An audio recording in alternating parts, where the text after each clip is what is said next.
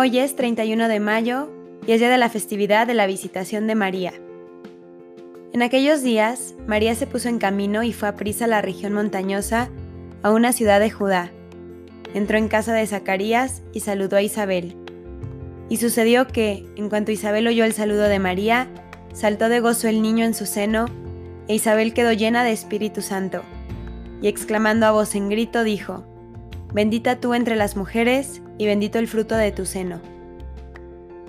La fiesta de la Visitación fue introducida en 1263 por San Buenaventura, general de la Orden franciscana, específicamente para su práctica en esa orden mendicante.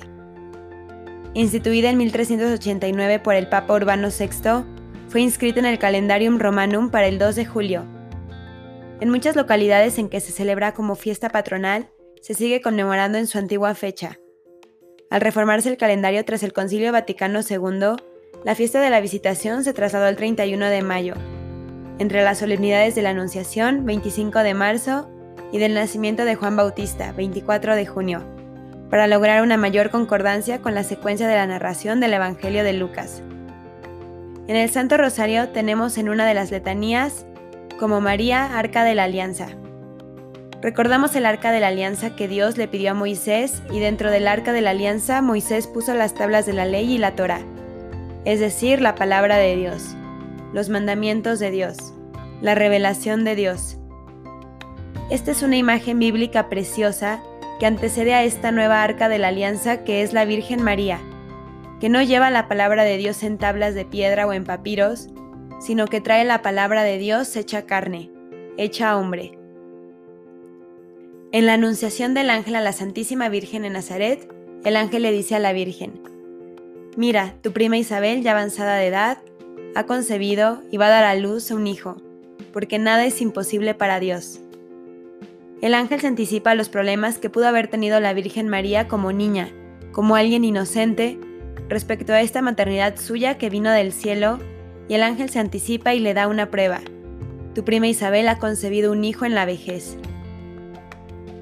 Seguro este nada es imposible para Dios, quedó resonando en su corazón como una verdad que la acompañará para toda la vida y que será parte de su ser.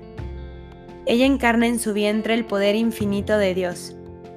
Y María, la criatura más hermosa, se queda con una inquietud. Isabel necesita ayuda. María con diligencia se pone en camino para ir a las montañas de Judá. Seguro fue un viaje incómodo, de una semana más o menos, un viaje largo, en alguna cabalgadura acompañada de personas que no conoce. Y María hace así este largo recorrido.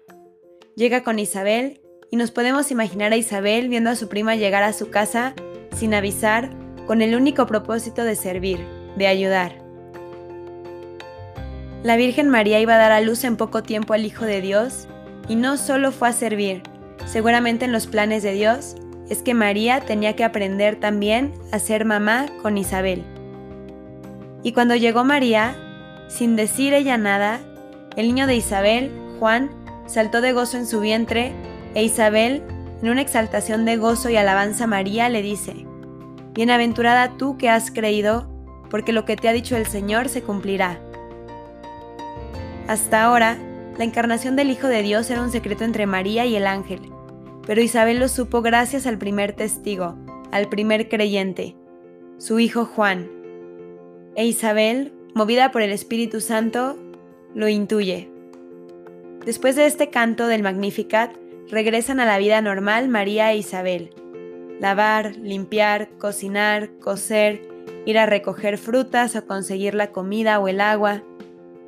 María nos enseña a vivir la vida ordinaria en paz, en santidad, y también nos muestra cómo ella, colmada de dones divinos, no se detiene a contemplar solamente su caso personal, sino que comprende que esos dones son una manifestación de la misericordia de Dios hacia todo su pueblo.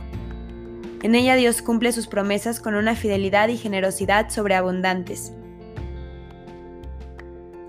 María, gracias por enseñarme a entregar mi voluntad a Dios, a no querer cumplir todos mis deseos, por muy importantes que me puedan parecer, a saber dejar todo en manos de nuestro Padre y Señor. Quiero imitar tu bondad y disposición para ayudar a los demás. intercede por mí para que sepa imitar esas virtudes que más agradan a tu Hijo nuestro Señor. Amén. María, Arca de la Alianza, ruega por nosotros.